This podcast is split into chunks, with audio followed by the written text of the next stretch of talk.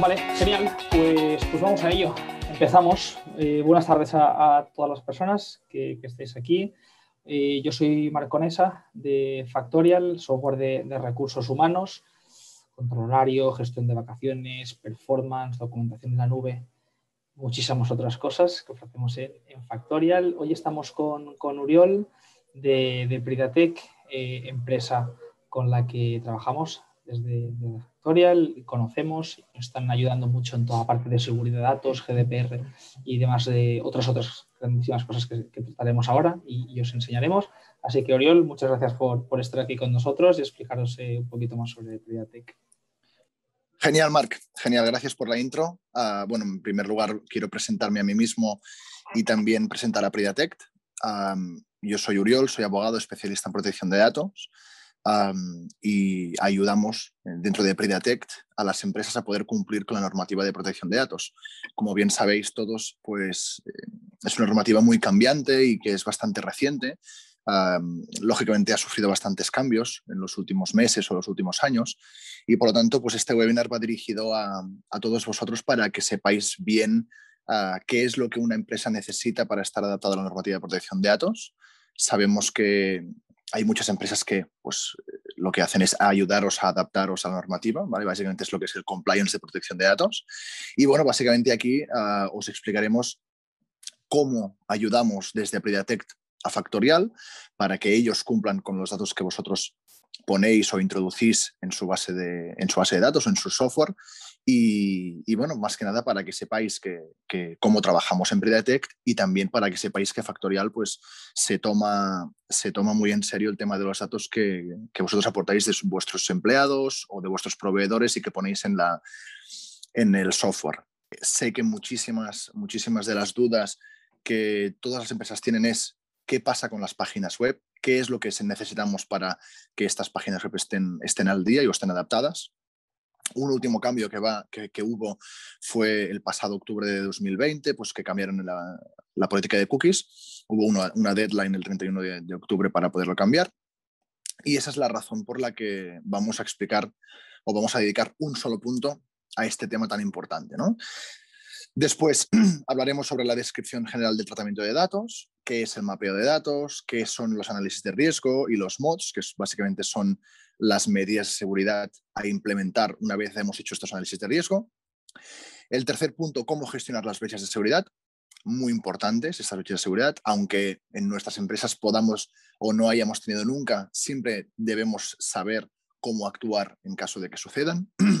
El borrado de los datos, y las consultas que suelen tener con los consumidores, ¿vale? es decir, los derechos de los interesados, que es tal y como se conocen. Y por último, pues cuando una empresa necesita tener un delegado de protección de datos. He puesto estas cuatro, estos cuatro puntos tan importantes en la presentación porque suelen ser las dudas que muchísimos clientes suelen tener. Entonces, esa es la razón por la que he puesto estos cuatro puntos.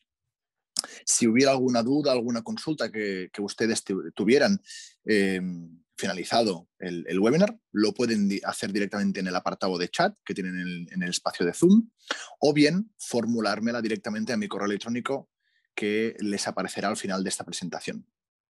Cualquier duda que tengan eh, en cuanto al tema de factorial, dudas respecto a su software, pues también la pueden hacer directamente al chat o al correo de Mark.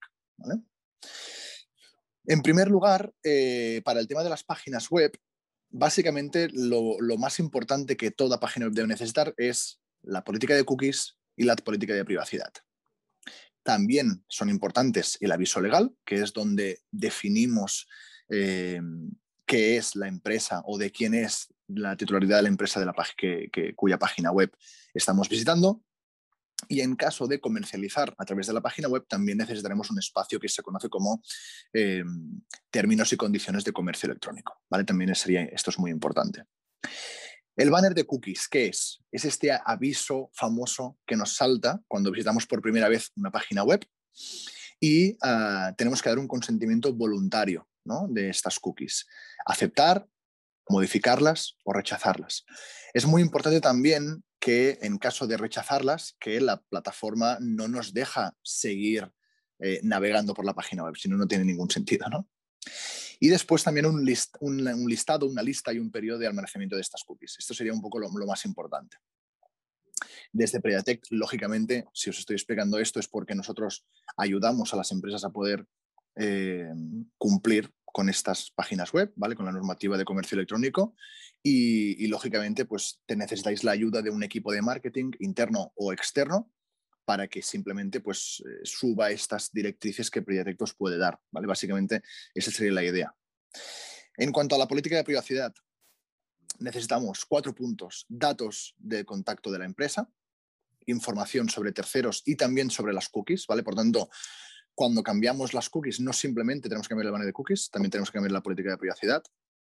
Información sobre las finalidades para las que tratamos estos datos, ¿vale? Básicamente, pues si son las bases legales, ah, la duración del almacenamiento, etcétera. Toda esta información también tiene que estar en la política de privacidad y la actualización periódica y la fecha de la última actualización. Eso también tiene que aparecer en la política de privacidad. Básicamente, en resumen, esto sería lo que tenemos que tener, lo que debemos tener en la página web para que se considere adaptada o al día eh, en cuanto a la normativa de protección de datos. Este punto eh, es de, vital importancia. porque em, desde, desde, el pasado mes de marzo de 2020, que estamos todos acostumbrados a poder trabajar desde casa ah, o en remoto, las inspecciones y las sanciones han venido en muchas ocasiones por, por aquí, por el tema de las páginas web.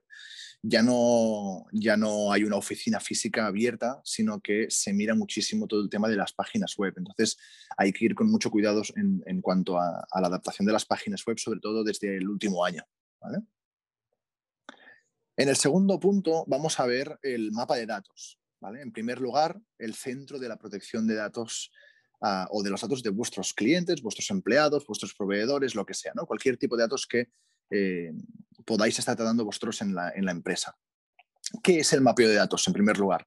Pues básicamente es una representación visual, tal y como veis en la imagen de la derecha, de todas las actividades de tratamiento de vuestra empresa. Entonces, ¿qué son las actividades de tratamiento? Pues básicamente son todos aquellos procesos en las que la empresa tratan datos personales, como os he dicho antes, de empleados, de clientes, de socios, de proveedores, etc. Por ejemplo, la gestión de citas, facturación, procesos de solicitud, boletines, y aquí podríamos seguir currículums, eh, nóminas o cualquier otro tipo de datos personales que eh, podáis estar manejando y que ah, será considerado como actividad de tratamiento.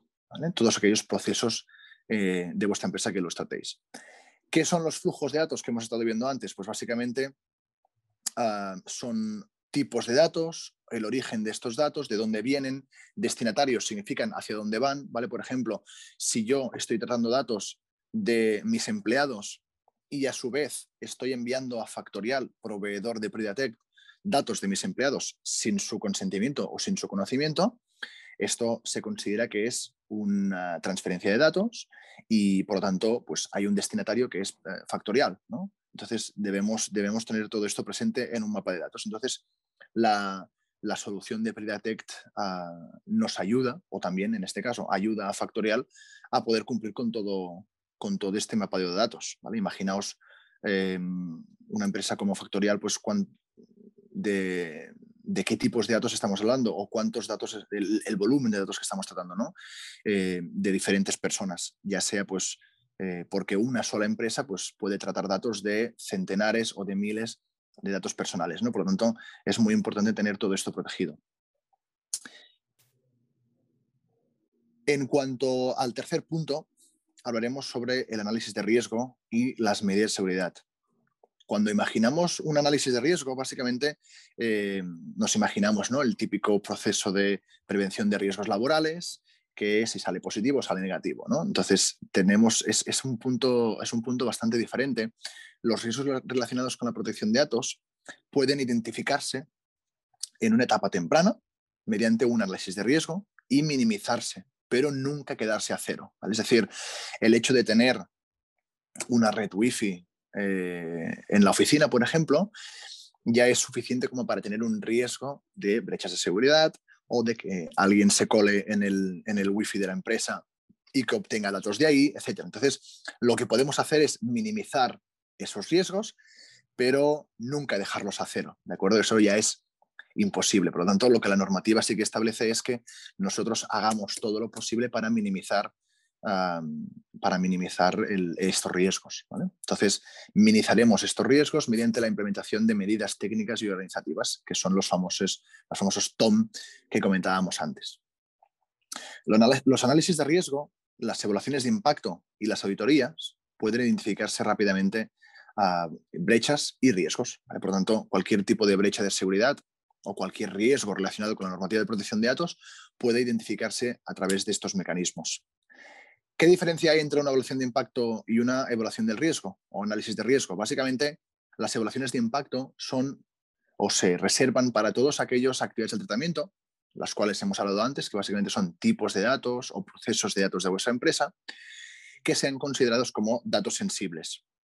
¿Qué son los datos sensibles? Más tarde hablaremos sobre ellos y son una de las causas que nos van a obligar a tener eh, un delegado de protección de datos dentro de la empresa. Básicamente, datos sensibles, como muchos vais a poder imaginar, eh, pues estamos hablando de datos de menores de edad, datos sexuales, religiosos, ah, hospitalarios o sanitarios, pues todos estos tipos de datos que considerados sensibles deben tener una mayor protección en cuanto a las medidas de seguridad.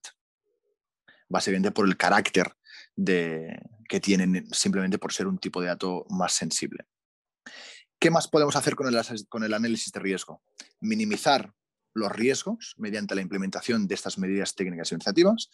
Y un ejemplo de estas medidas y técnicas y organizativas son la implementación de medidas de seguridad de contraseñas, estas serían las más comunes, firmar acuerdos de confidencialidad con los empleados, garantizar que los sistemas de tratamiento de datos no puedan ser utilizados por personas no autorizadas, es decir, tener muy bien y muy controlados eh, que los sistemas de tratamiento de datos sean solamente para personas específicas de la empresa, que no haya nadie externo que pueda acceder a, él, a ellos sin, sin consentimiento.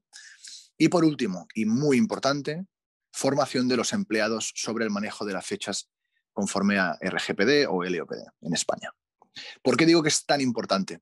Muchísimas de las sanciones eh, y muchísimas de las brechas de seguridad que, están habiendo, y seguro que os lo vais a imaginar, es debido a errores humanos o errores que algunos empleados puedan eh, tener. Realmente no es culpa del empleado, sino que debe ser una falta de formación o falta de capacidad de cómo actuar delante de una situación. Por ejemplo, todos nos imaginamos ¿no? el, el departamento de ventas contactando con empresas que, o con personas físicas que no han dado consentimiento para que los llamen, eh, departamentos de marketing enviando newsletter a, personas físicas que no han dado el consentimiento para recibir estas, estas newsletters, el Departamento de Recursos Humanos que recibe currículums y que no, no los trata conforme a la normativa, ¿vale? Es decir, no los, no los guarda debidamente o no, digamos, no cumple con la normativa en cuanto a, al, guardado de estos currículums o la gestión de ellos, etc. Entonces, para mí, una de las causas eh, que provocan más accidentes ¿no? de brechas de seguridad o de futuras sanciones es el error humano y el no conocer esta normativa. Y esa es la razón por la que siempre recomendamos poder hacer formaciones para estos empleados y, la verdad es que es muy importante. Hablábamos antes de las brechas de seguridad. ¿vale? Las brechas de seguridad básicamente es una de las causas que puede llevar a cabo el, el hecho de no tener medidas de seguridad o al no haber hecho una correcta, un correcto análisis de riesgo. Muchos sabréis lo que son, pero para los que no lo sepan, las brechas de seguridad eh, son relacionadas con datos ¿vale? y ocurren a todas las empresas. Eh, es, posible que muchos de vosotros no, sepáis lo que son o que no os habéis encontrado nunca en ellas o nos pensamos que solo las grandes empresas lo pueden tener. Pero sí que es verdad que las brechas de seguridad son más comunes de, los que de lo que nos pensamos y es importante saber cómo tratarlas adecuadamente. Por lo tanto, el problema es ah, dos pasos, tenemos que, tenemos que seguir dos pasos. En primer lugar, el análisis de riesgo para poder mitigar futuras brechas de seguridad. Y en segundo lugar, en caso de que aún así ocurran, porque hemos dicho antes que es imposible mitigar el riesgo a cero, pues es súper importante saber cómo tratarlas adecuadamente. ¿Cómo hay que hacerlo? Aquí os he resumido un poco los cuatro pasos que tenemos que llevar a cabo. Para prevenir las brechas de seguridad y si ocurren, reaccionar ante ellas eh, correctamente. ¿vale? Los empleados deben estar capacitados. Por lo tanto, en primer lugar, formación de los empleados. En segundo lugar, la respuesta a esta brecha de seguridad debe tener máximo unas 72 horas ah, posteriores a la brecha de seguridad para poder dar una respuesta rápida a ello. Todas las brechas de seguridad deben registrarse, ¿vale? sin excepción, y se debe evaluar la gravedad y necesidad de informar tanto a la autoridad competente, ¿vale? la Agencia Española de Protección de Datos, o a, los interesados, ¿vale? Cualquier tipo de, interesado ah, cuyos datos se hayan filtrado a través de esta brecha, pues también tenemos que eh, informar de, de, ello. Aquí a la derecha un ejemplo de que en España sufre una brecha de seguridad 123 millones de registros expuestos. Entonces, todos los datos de estos 123 millones de registros quedan expuestos y, ah, lógicamente, pues puede haber un daño a la reputación de esta empresa y también, lógicamente, sus, las sanciones correspondientes. Muchos de nosotros nos preguntamos, ¿de dónde salen nuestros teléfonos y nuestros datos cuando nos llama alguien desconocido? ¿no? Ya sea pues, de cualquier compañía telefónica o de cualquier estafa en Internet ah, que conocen nuestro, nuestro nombre, apellidos y teléfono. ¿Cómo es posible? ¿no? Una de estas razones son brechas de seguridad de diferentes empresas, donde nosotros estábamos registrados previamente, obtienen unos nombres, apellidos, correos electrónicos y teléfonos, y esa es la razón por la que después pueden llamarte y decir, eh, pues soy tu compañía del gas, nombre y apellidos, ah, tengo tu teléfono y pues eh, después pueden tratarse de algún tipo de estafas, ¿no? Por eso eh, es tan importante proteger el tema de las fechas de seguridad, ¿vale? Es súper importante porque al fin y al cabo nuestros datos son quienes somos, entonces no, es, no es de agrado que empresas o, que otros externos que puedan estafar pues que tengan, que tengan nuestros datos en, un Excel, por ejemplo, ¿no? Es tan básico como esto. Esto básicamente es porque lo han comprado, ¿no? Ha, habido una brecha de seguridad. ¿Por qué se hacen las brechas de seguridad? Básicamente para vender estos datos a terceras empresas o a, terceras, a terceros interesados y que a través de estos, estas brechas de seguridad pues obtengan un beneficio. ¿Qué hay que hacer en cuanto a la eliminación regular de datos? ¿Vale? Esto, esto Ah, antes era muy común tenerlo en un archivo físico, ahora ya no lo es tanto, ahora pues utilizamos eh, diferentes programas de cloud donde guardar toda la información de nuestros clientes en la nube, pero lógicamente hay que tener, ah, hay que tener o hay que tener implementado una eliminación regular de datos. Aquí os lo he, os lo he comentado, ¿no? la implementación de un buen concepto de eliminación y procesos para la implementación activa es esencial para un programa de protección de datos que cumpla con el RGPD. Entonces, comprueba los datos con regularidad de vuestros empleados o de vuestros eh, proveedores o de vuestros clientes y lógicamente tenemos que eliminarlos regularmente. Aquí os he puesto también cuatro puntos esenciales para comprobar, para tener, eh, bueno, para cumplir con este, con este punto de la normativa. No guardes eh, ni procesos de datos personales más lo necesario. Cumplir con la normativa aplicable con respecto a los periodos de eliminación. Cada uno tiene periodos distintos. Esto es la razón por la que no estoy hablando de, tiempos concretos. Cada tipo de datos tiene un tiempo necesario. Aplicar el principio de minimización de datos, es decir, intentar tratar los menos datos posibles o tener guardados los menos datos posibles. Implementar procesos que recuerden a los empleados que deben eliminar datos o eliminarlos automáticamente. Tener que es muy importante tener la posibilidad de que los empleados sepan qué datos tienen que eliminar cada cierto tiempo y, en caso de no poder hacerlo, eliminarlos de forma automática cada cierto tiempo. ¿no? Hay una serie de programas que lo pueden hacer y, que recomendamos activamente poder obtenerlos. Eh, en Pridatec nosotros nos encargamos de, hacer todo esto. Afectados y eliminaciones de datos. Básicamente los afectados son todas aquellas personas que tienen, vosotros están tratando datos dentro de, la compañía, siempre estamos hablando de datos personales, ¿vale? Por ejemplo, eh, nada de empresas ni personas autónomas que, aunque sean datos personales, están actuando eh, en base a su profesión, por lo tanto, simplemente eh, datos personales. y las personas afectadas cuyos datos procesa y guarda la empresa eh, pueden ejercer diferentes derechos. ¿vale? Esto lo hemos comentado también al principio, muy importante. Esto incluye clientes, usuarios, empleados, socios, proveedores, etc.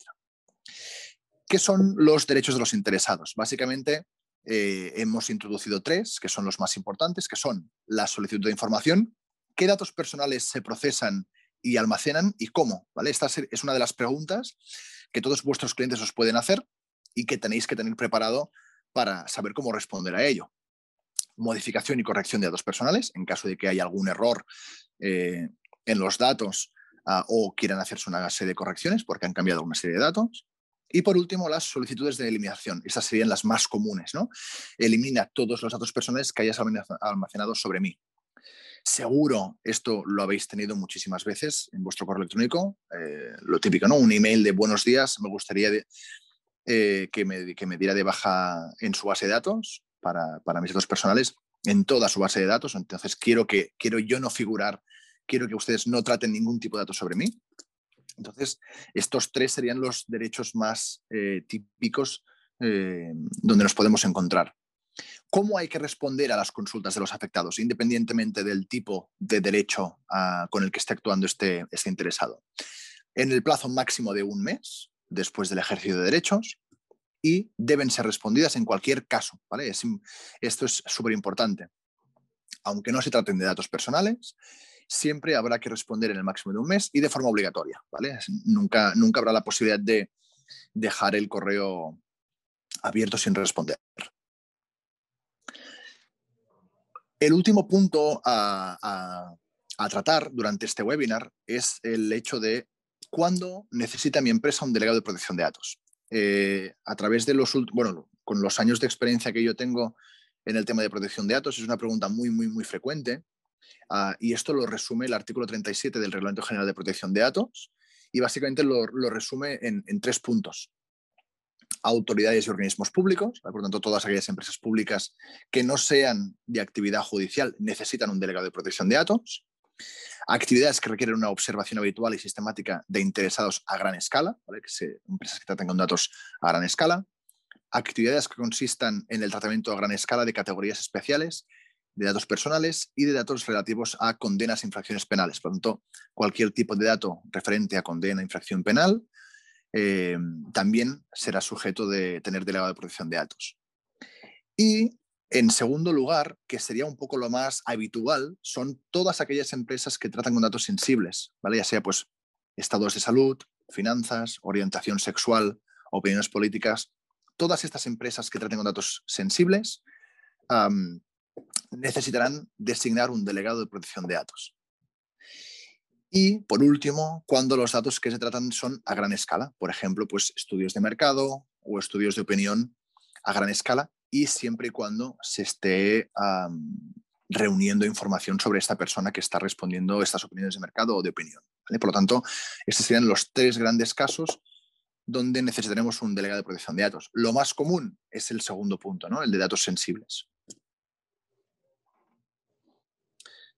Aquí he puesto un poco el resumen del, webinar y un resumen sobre lo que nosotros en Pridatec tenemos que hacer para distintos clientes ah, para que puedan cumplir con la normativa de protección de datos. Esto sí que es muy importante. Eh, lógicamente, aquí no os podéis asustar un poco y decir, ostras, aquí tengo, tengo mucho trabajo que hacer. Lógicamente, no todos los puntos son obligatorios para todas las empresas, ¿de acuerdo? Simplemente es un poco un resumen de lo que, lo que tenemos que realizar o que realizamos diariamente en Pridatec para que todas las empresas cumplan con esta normativa y que lógicamente pues, puedan externalizar un poco ese trabajo de protección de datos que, al fin y al cabo es una normativa muy nueva y que realmente las empresas pues no conocen, pero sí que deben tratarla correctamente. Entonces, ah, bueno, básicamente este sería un poco el, trabajo que nosotros realizamos a Pridatect. En este caso, Mark nos ha introducido a través de Factorial porque eh, nosotros les estamos ayudando a poder implementar todo esto que están viendo en, ah, pantalla ustedes. Muchas gracias, Uriol, por, a ti, Mark. por, enseñarnos eh, un poco más las entrañas de, de Pridatec. Eh, insistimos, o sea, que, que, cualquier cosa que nos queráis preguntar, hablamos, eh, tanto yo como a mí, tenéis nuestros mails, así que seguimos en contacto.